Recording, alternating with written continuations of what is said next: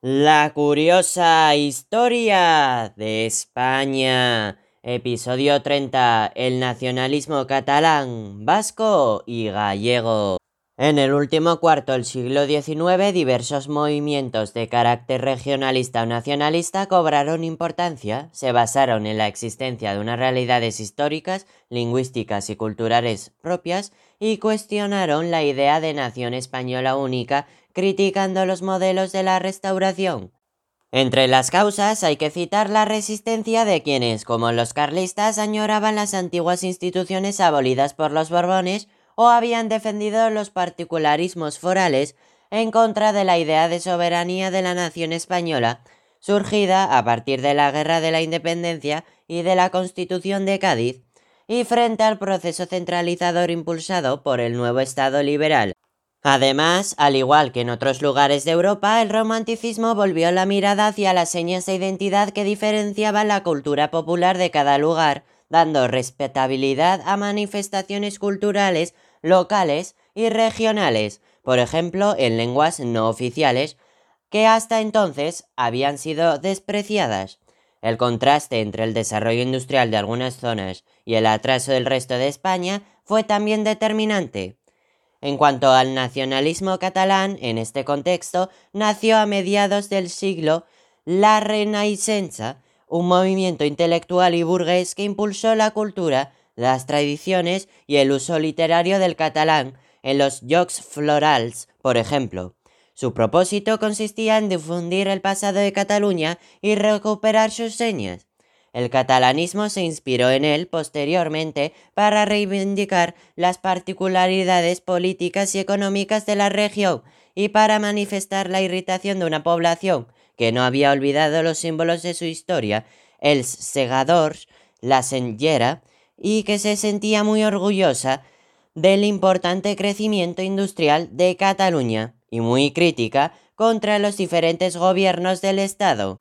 Junto a un catalanismo tradicionalista defendido por personalidades como el obispo Torras y Vagues, surgió un catalanismo popular y de izquierdas con Almirral, cercano al republicanismo federal, que cobró fuerza a partir del sexenio democrático.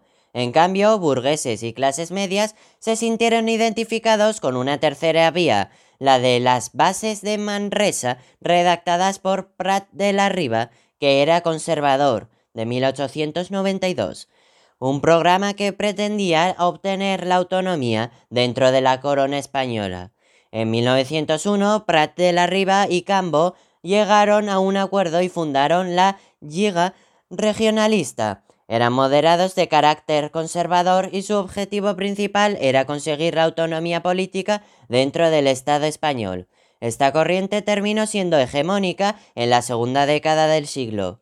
Respecto al nacionalismo vasco, tiene un desarrollo bastante diferente al catalán. En sus orígenes hay que considerarlo como parte de la reacción ante la pérdida de una parte de los fueros tras la derrota del carlismo en 1878, pero también es una consecuencia del proceso de industrialización del País Vasco.